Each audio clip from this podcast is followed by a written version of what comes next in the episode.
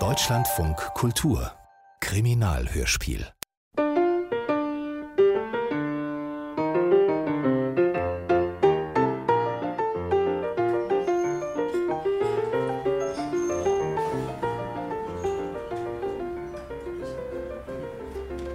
Ich, meine Herrschaften, ich, Professor Augustus van Dusen, Doktor der Philosophie, der Naturwissenschaften, der Medizin und so weiter und so weiter, Mitglied diverser Akademien und zahlreicher wissenschaftlicher Gesellschaften, ich erkläre hiermit feierlich, dass einem wahrhaft intelligenten Menschen nichts, wohlgemerkt, nichts unmöglich ist. Hört, hört. Ich habe gesprochen.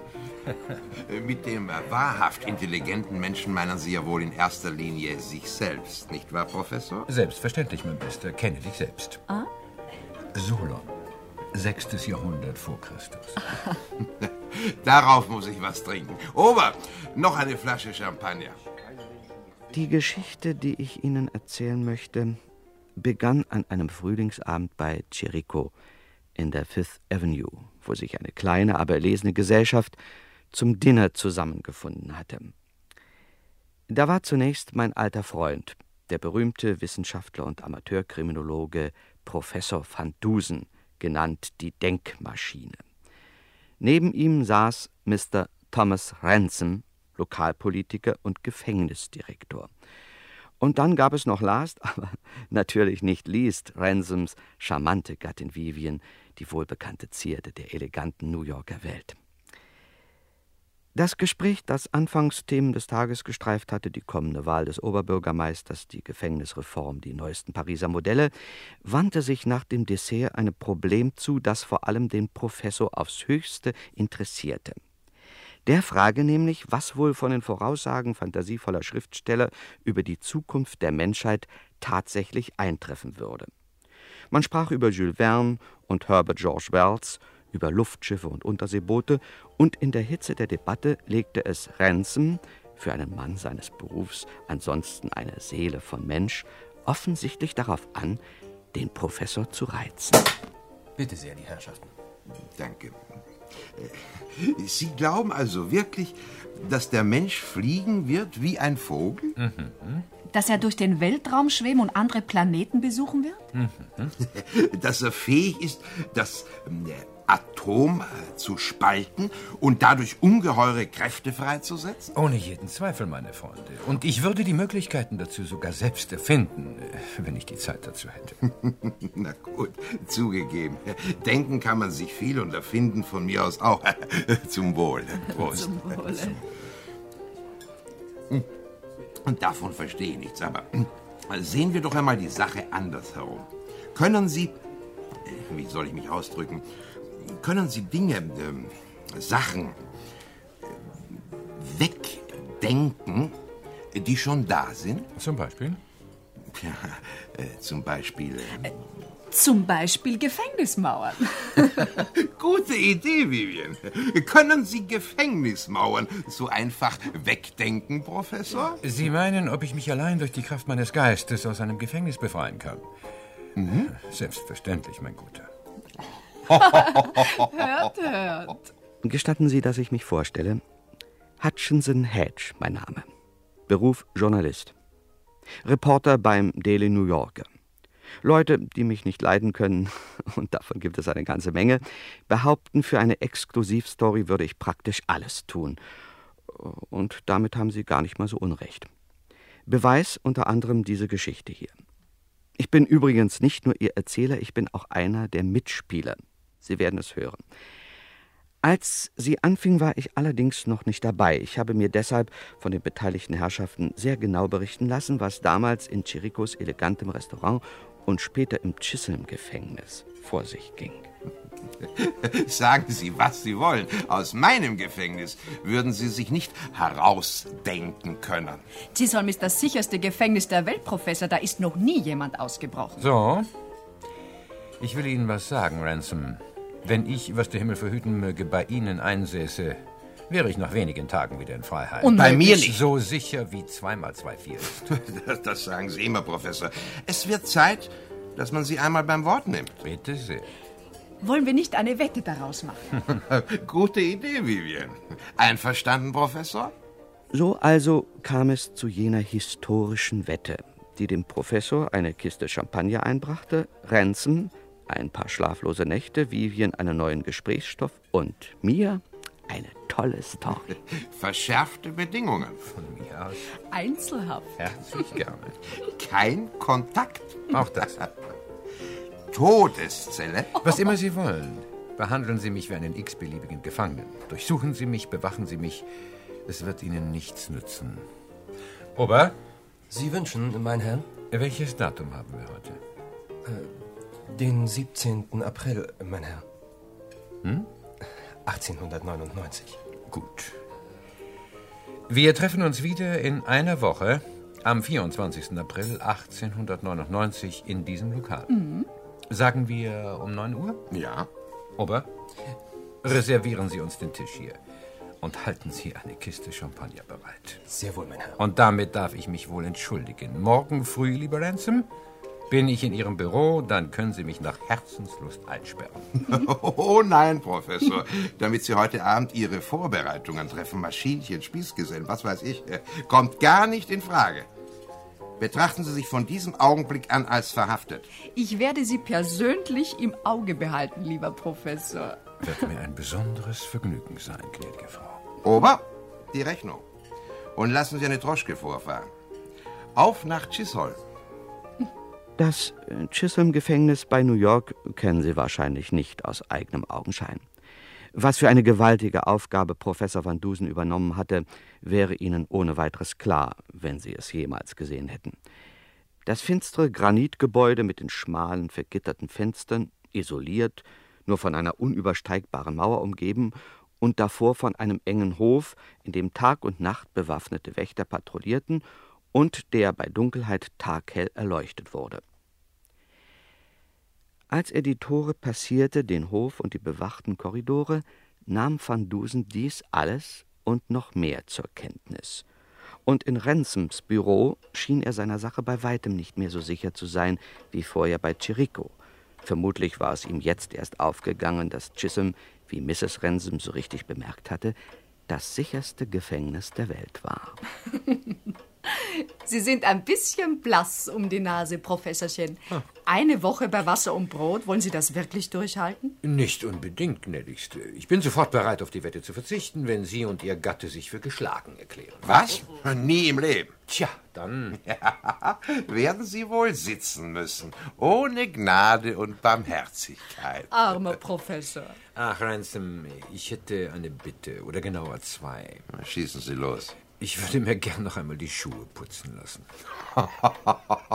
Immer nobel, was, Professor? Ich werde es veranlassen.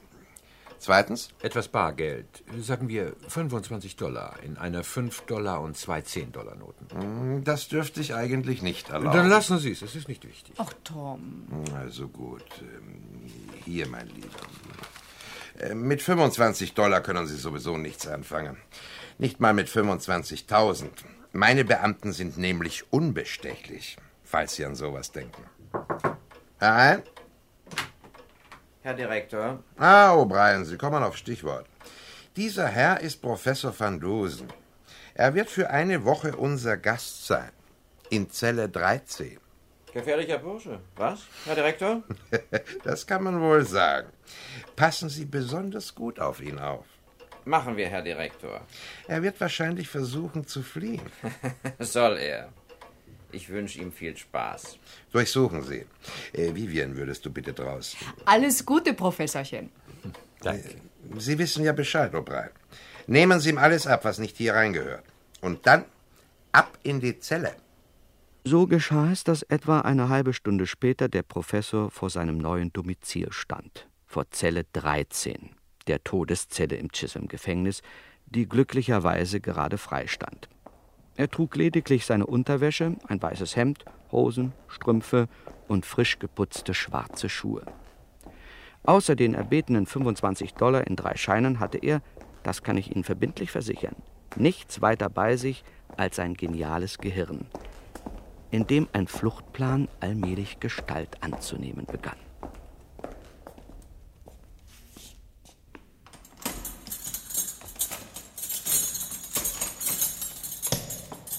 Bitte sehr. Fühlen Sie sich wie zu Hause.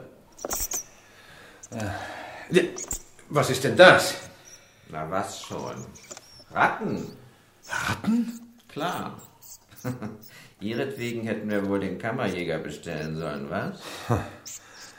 Also dann.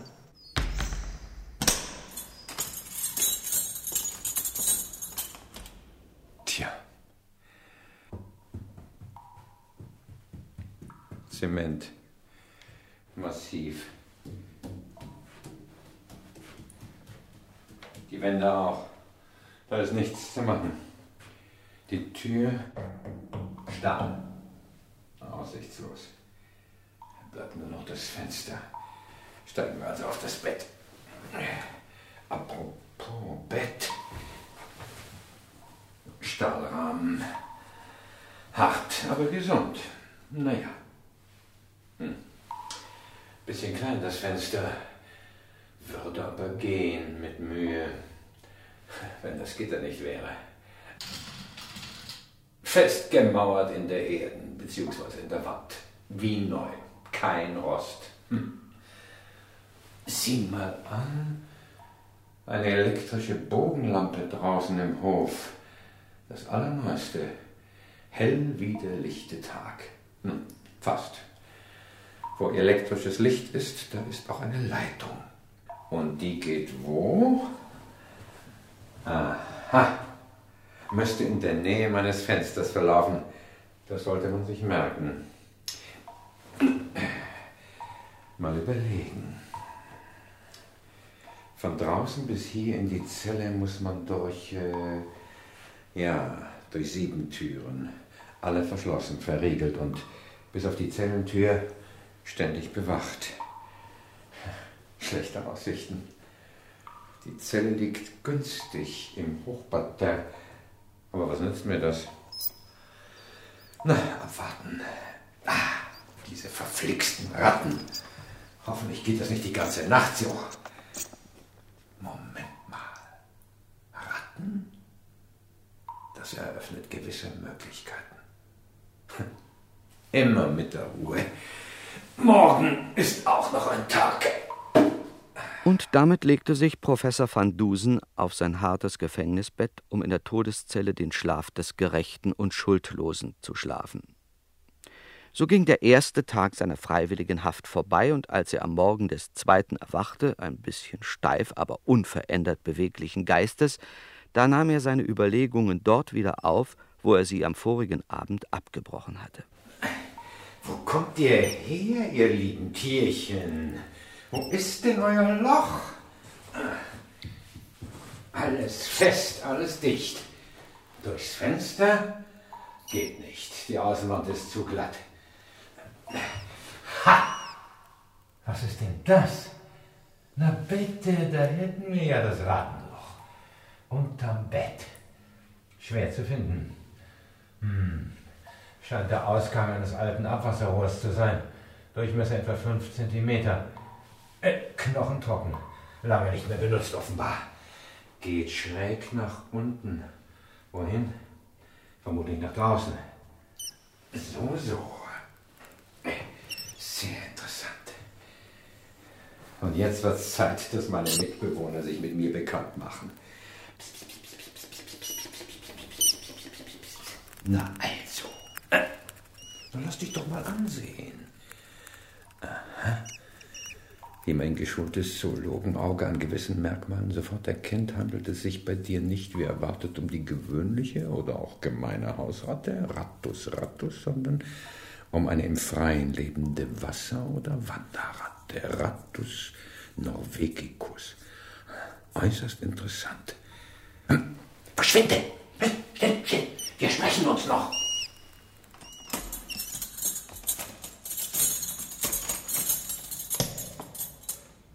Morgen, Professor. Morgen. Frühstück. Stell es hin. Ich esse später. Nix. Sie essen jetzt. Ich pass auf und nehme Geschirr und Besteck wieder mit. Vorschrift. Wenn es sein muss. Mm.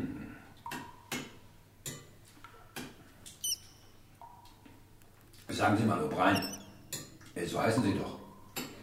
Ja. Wie lange sind Sie schon in Schilsholm Gefängnis? Na, gut 20 Jahre, so lange wie der alte Kasten steht. 20 Jahre, ist mal so. Ist in dieser Zeit mal irgendwas erneuert oder umgebaut worden? Warten Sie mal. Neue Außenmauer vor vier Jahren. Und das elektrische Licht im Hof. Ach ja, und neue Wasserleitung. Das muss so vor sechs, sieben Jahren gewesen sein. Aha. Äh, was ist eigentlich da hinter der Mauer? Baseballplatz für die Jungs aus der Stadt zum Üben. Und dann natürlich der Fluss. Hm, natürlich. Wie weit entfernt? Der Fluss? Na, ungefähr 100 Meter. Fertig? Fertig. Bringen Sie es zurück in die Küche. Mit Komplimenten für den Chef. Das beste Gefängnisfrühstück meines Lebens. Ein Witz, was? Äh, übrigens, O'Brien, ich leide tagsüber oft unter starkem Durst. Äh, können Sie mir nicht den Wassernapf dalassen, ausnahmsweise? Na, ich- weiß Was nicht. soll denn passieren? Mit so einer Schale kann ich mich doch wohl kaum durch die Mauern graben. Haben Sie auch recht. Von mir aus verhalten Sie das Ding. Danke. Aber keine Dummheiten.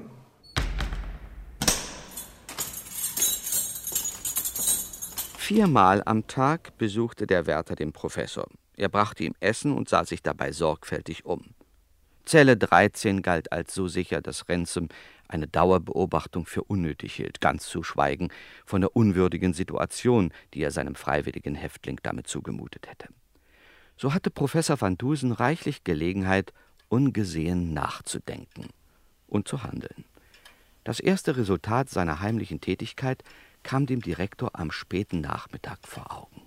Jetzt geht's los, Herr Direktor. Jetzt hat er angefangen. So, wer denn? Na, Ihr Ehrengast, Herr Direktor. Der Professor. In Zelle 13. Ah. Und was hat er angefangen? Sehen Sie mal. Das hat Miller eben auf dem Hof gefunden. Vor seinem Fenster. So. Hm. Anscheinend ein Kassiver. Sieht ganz so aus, Herr Direktor. Papier ist das aber nicht. Stoff, würde ich sagen. Leinen oder sowas. Ein 5-Dollar-Schein war dran eingewickelt. Ach was. Äh, und was steht da? Nähe ilft sin sie treff traese itfu a. Punkt. A. Was soll denn das heißen? Fragen Sie mich nicht. Ich habe doch nicht studiert, Herr Direktor. Und überhaupt, für wen ist dieser Kassiber bestimmt? Und woher hat der Professor den Stoff und die Tinte? Sie haben wohl geschlafen, O'Brien, was? Durchsuchen, aber gründlich. Den Mann, die Zelle, alles. O'Brien stellte zuerst den Professor auf den Kopf, dann die Zelle. Und er entdeckte sogar etwas. Die Tatsache nämlich, dass unten am weißen Leinenhemd des Gefangenen ein Streifen abgerissen war. Das erklärte den Kassiber, zum Teil. Womit die merkwürdige Botschaft geschrieben worden war und was sie bedeuten sollte, dazu fand O'Brien keinen Hinweis, und der Professor verweigerte hartnäckig die Aussage. O'Brien ärgerte sich, Ransom begann sich Sorgen zu machen, und wenn er geahnt hätte, was an weiteren seltsamen Ereignissen auf ihn und sein Gefängnis in den nächsten Tagen zukommen würde, wären seine Sorgen mit Sicherheit noch gestiegen.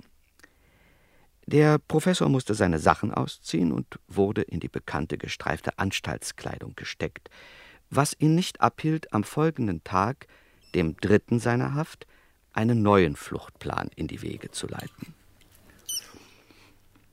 Man hat ihm doch wohl gesagt, dass ich kein Verbrecher bin. Hat man? Und dass ich eigentlich gar nicht hierher gehöre. Klar. Sagen Sie mal, O'Brien, wie viel kriegen Sie so im Monat? 50 Dollar und die Dienstwohnung natürlich. Na, nicht gerade viel, was? Haben Sie Familie? Drei Kinder. Wie wär's mit einem netten kleinen Nebenverdienst? Für Ihre Kinder? Tja, kommt drauf an, wofür. Sehen Sie, O'Brien, Ich bin freiwillig ins Gefängnis gegangen, um auszubrechen. Weiß ich. Aber jetzt merke ich, dass das nicht so einfach ist, wie ich es mir vorgestellt habe. Kann ich mir denken. Wollen Sie mir nicht dabei helfen? Wobei? Beim Ausbrechen. Sie sind wohl nicht ganz. 500 Dollar. Denken Sie an Ihre Kinder. Kommt nicht in Frage. 1000 Dollar. Sie tun nichts Unrechtes. Ich bin kein Verbrecher. Nein. 2000. Auch nicht für 100.000. Schluss jetzt. Und damit ging O'Brien, stolz geschwellt ob seiner Unbestechlichkeit. Und er erzählte dem Direktor, wie der Professor ihn in Versuchung hatte führen wollen. Dieser begann sogleich unermüdlich und unerschrocken mit Fluchtplan Nummer drei. Als O'Brien ein paar Stunden später wieder nach ihm sehen wollte, hörte er noch auf dem Gang ungewöhnliche Geräusche aus Zelle 13 dringen. Er schlich an die Tür, spähte durchs Guckloch, schlich zurück und holte Ransom. Hören Sie's? Ja. Schließen Sie auf.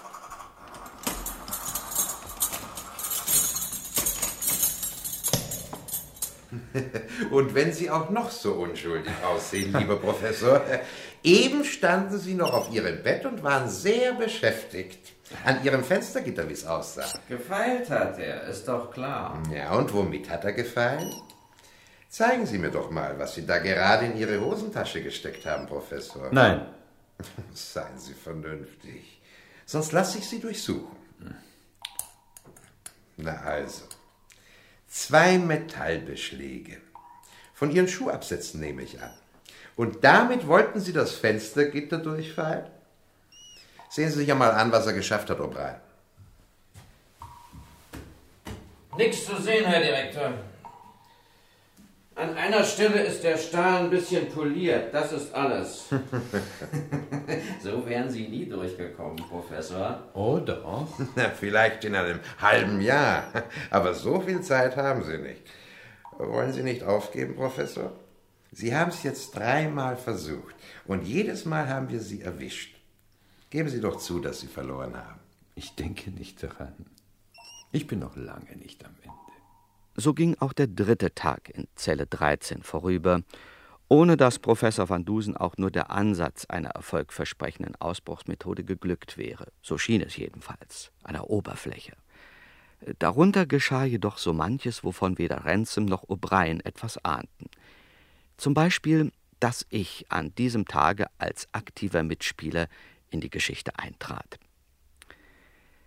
Am Nachmittag war ein Junge in der Redaktion aufgetaucht mit einer Botschaft, die ich für unsinnig gehalten hätte, wäre sie nicht in der wohlbekannten Handschrift Van Dusens abgefasst gewesen.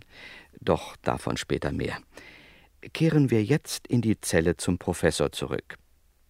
Der vierte Tag ist angebrochen. O'Brien, welches Datum haben wir heute? 20. Den 20. April. Nur noch vier Tage. Mhm. Wer kümmert sich eigentlich um die elektrische Hofbeleuchtung? Kümmert? Wieso? Oh, wenn sie mal kaputt ist. Ach so. Jemand von der Stromgesellschaft. Äh, hier im Gefängnis gibt es keinen Elektriker? Nein, würde sich nicht lohnen. Ja, natürlich. Interessant.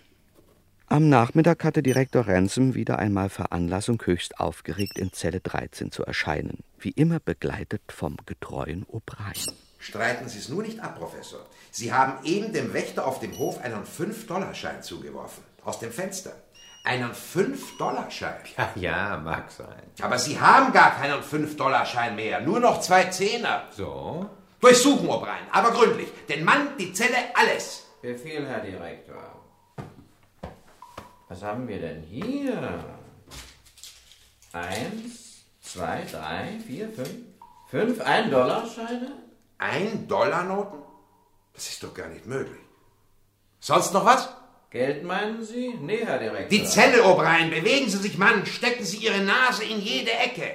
Machen wir, Herr Direktor. Und jetzt zu uns, Professor.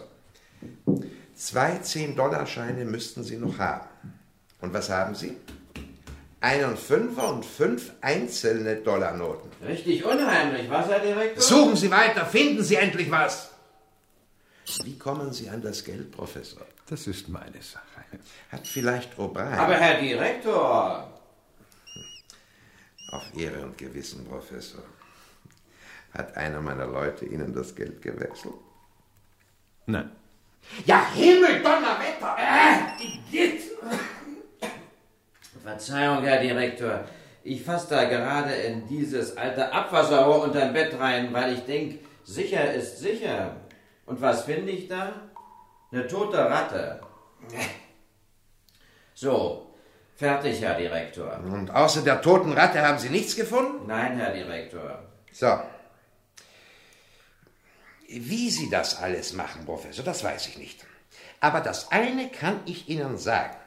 Wenn Sie als echter Gefangener hier wären, hätten wir das sehr schnell aus Ihnen rausgeholt. Was, O'Brien? Klar, Herr Direktor. Dritter Grad. Und der singt wie eine Nachtigall. Und noch eins will ich Ihnen sagen, Professor. Ja.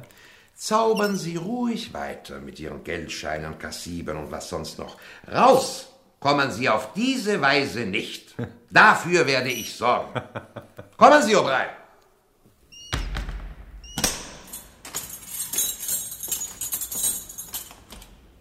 Und als der vierte Hafttag des Professors in den fünften überging, wurde der wohlverdiente in letzter Zeit sowieso etwas unruhige Schlaf des Gefängnisdirektors gestört, ja erschüttert durch einen langgezogenen, entsetzlichen Schrei.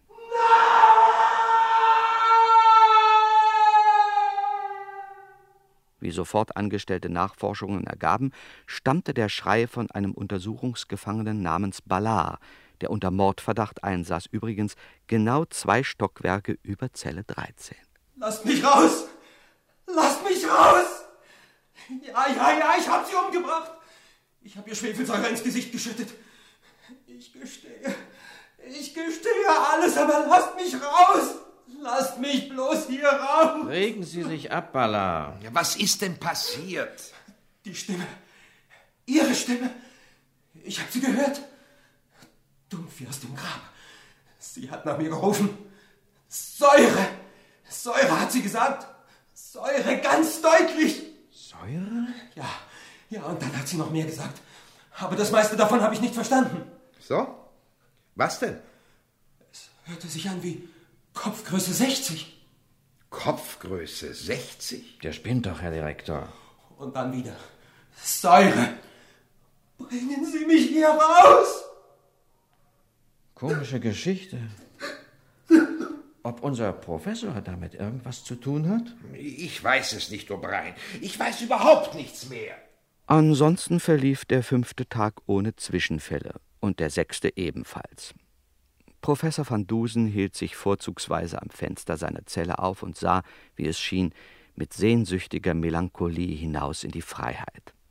Sein Spezialgefangener habe alle Ausbruchsversuche aufgegeben, meinte O'Brien. Ransom war davon noch nicht so recht überzeugt. Als aber auch der größte Teil des siebenten Tages vorübergegangen war, ohne dass etwas Unvorhergesehenes passierte, kam auch er allmählich zur Ruhe. Zur Ruhe vor dem Sturm, wie sich herausstellte. Denn nach Sonnenuntergang überschlugen sich die Ereignisse im Chisholm-Gefängnis und vor allem im Büro seines Direktors. Ja? Herr Direktor, Naja, O'Brien, was ist los? eine von unseren Bogenlampen auf dem Hof tut's nicht mehr, Herr Direktor.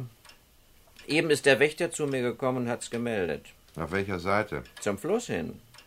Also, wo Zelle 13 liegt? Genau, Herr Direktor.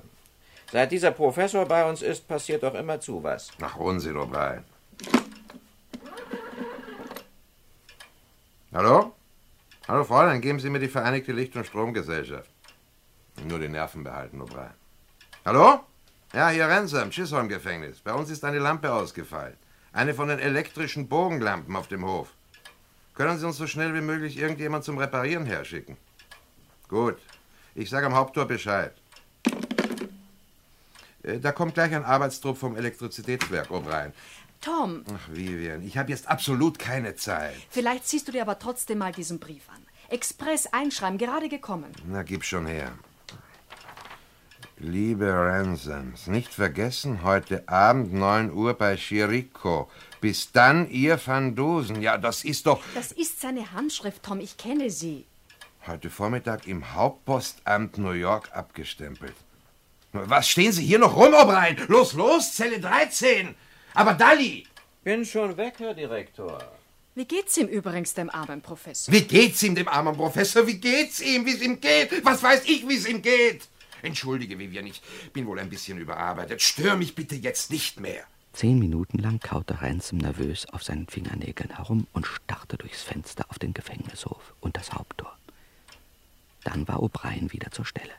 Machen Sie sich keine Sorgen, Herr Direktor. Alles in Ordnung in Zelle 13. Der Professor ist noch da, hat sich hingelegt. Jetzt möchte ich aber doch gerne wissen. Wenn Sie fragen wollen, O'Brien, wie der Professor in der Zelle sitzen und gleichzeitig im Hauptpostamt einen Brief aufgeben kann, dann tun Sie es ruhig. Aber draußen, verstehen Sie? Draußen! Verzeihung, Herr Direktor. Ja, was wollen Sie denn schon wieder? Ganz vergessen, Herr Direktor. Haupttor hat angerufen. Die Elektriker sind da. So? Wie viel sind's denn? Fünf Figuren, Herr Direktor. Dann passen Sie auf, dass auch nur fünf wieder rausgehen, wenn sie fertig sind. Keine Angst, Herr Direktor. Wir wissen doch Bescheid. Die haben ihre Pässe gekriegt, wie immer. Und geben sie nachher wieder ab. Routine, Herr Direktor. Routine? Routine gibt's bei uns nicht, O'Brien. Immer wachsam bleiben. Jawohl, Herr Direktor.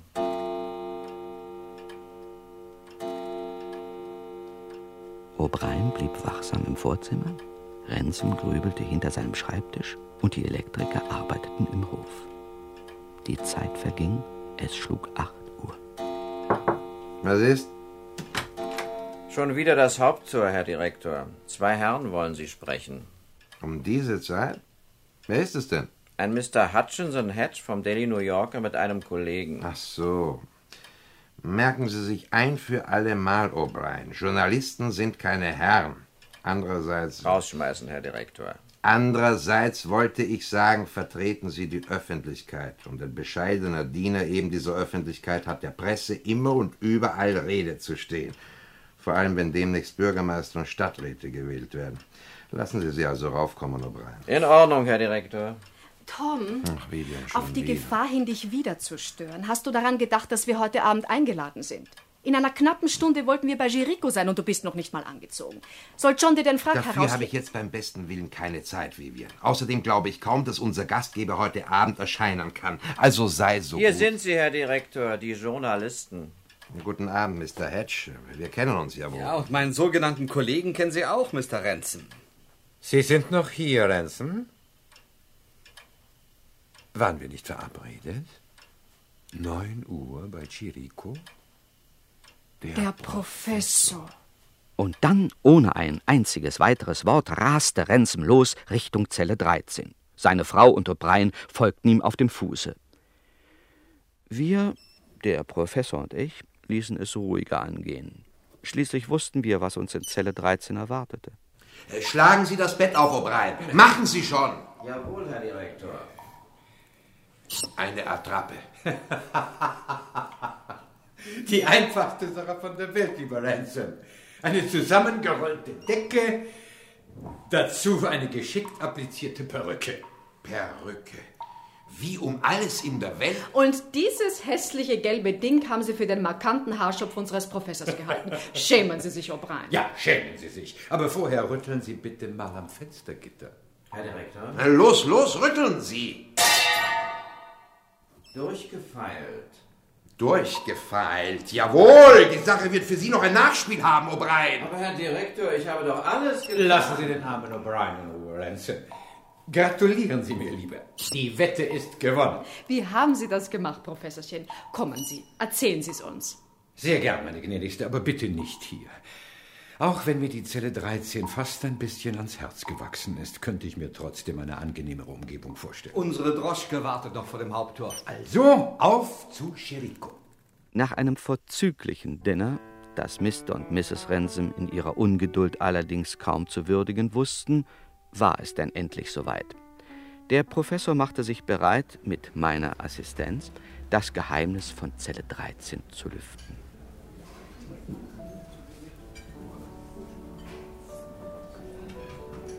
Ober. Mein Herr, Sie können abräumen. Und wenn Sie damit fertig sind, servieren Sie uns den Champagner. Denken Sie aber daran, ihn Mr. Ransom in Rechnung zu stellen. Sehr wohl, mein Herr. Äh, Vorher bringen Sie den Herrn von Ihren besten kubanischen Importen. Äh, Sie gestatten doch, gnädige Frau. Ich gestatte Ihnen fast alles, Professor. Wenn Sie mir jetzt endlich erzählen, wie Sie das Ding gedreht haben. Wie, wie? So sagt man doch wohl in Verbrecherkreisen. Wie sind Sie plötzlich mit Mr. Hedge am Tor aufgetaucht, wenn Sie eben noch in Ihrer Zelle waren? Alles schön der Reihe nach, gnädige Frau. Lassen Sie mich die Geschichte auf meine Art erzählen. Und das tat er denn auch. Er erzählte von ersten vagen Fluchtplänen, noch bevor er die Zelle gesehen hatte. Er berichtete, wie er Zelle 13 sorgfältig untersucht und dabei das Rattenloch, den Ausgang des nicht mehr benutzten Abwasserrohrs, entdeckt hatte, das nach seiner Vermutung und gewissermaßen nach Auskunft der Wasserratten in der Nähe des Flusses enden musste, wahrscheinlich auf dem Baseballplatz.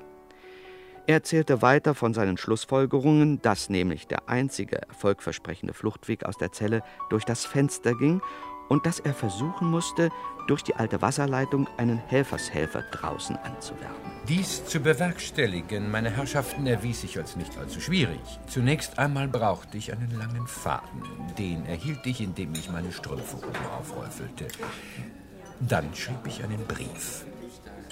Äh, worauf? Ganz einfach. Auf einem Stück Leinen. Bevor sie mir mein weißes Hemd wegnehmen ließen, hatte ich ein zweites Stück abgerissen und während der Durchsuchung im Mund versteckt. Ich schrieb also einen Brief. Womit? Sie hatten doch keine Tinte. Aber natürlich hatte ich Tinte. Sie haben sogar selbst dafür gesorgt, Ransom, indem Sie freundlicherweise meine Schuhe putzen ließen. Schwarze Schuhwichse, in Wasser aufgelöst, ist ein hervorragender Tintenersatz. Genial. Als Feder benutzte ich die Metallspitze meines Schnürsenkels. Damit haben Sie also auch den Kassiber geschrieben. Natürlich. Und was? Später, gnädigste. Alles zu seiner Zeit. Ich schrieb also den Brief.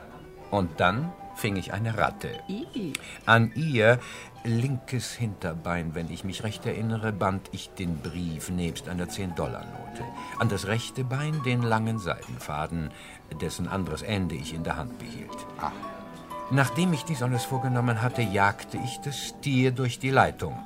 Da mir die Verhaltensweise von Ratten sehr genau bekannt ist, gehe ich davon aus, dass mein unfreiwilliger Kurier unter freiem Himmel angekommen sich sogleich durch Nagen von dem lästigen Brief sowie vom Faden befreien würde. So geschah es. Und es geschah auch, was der Professor weiter vermutet hatte. Ein Baseballspielender, aufgeweckter Knabe entdeckte den Brief, und da ihm darin noch einmal 10 Dollar versprochen wurden, wenn er die Botschaft an mich ablieferte, tat er dies auch.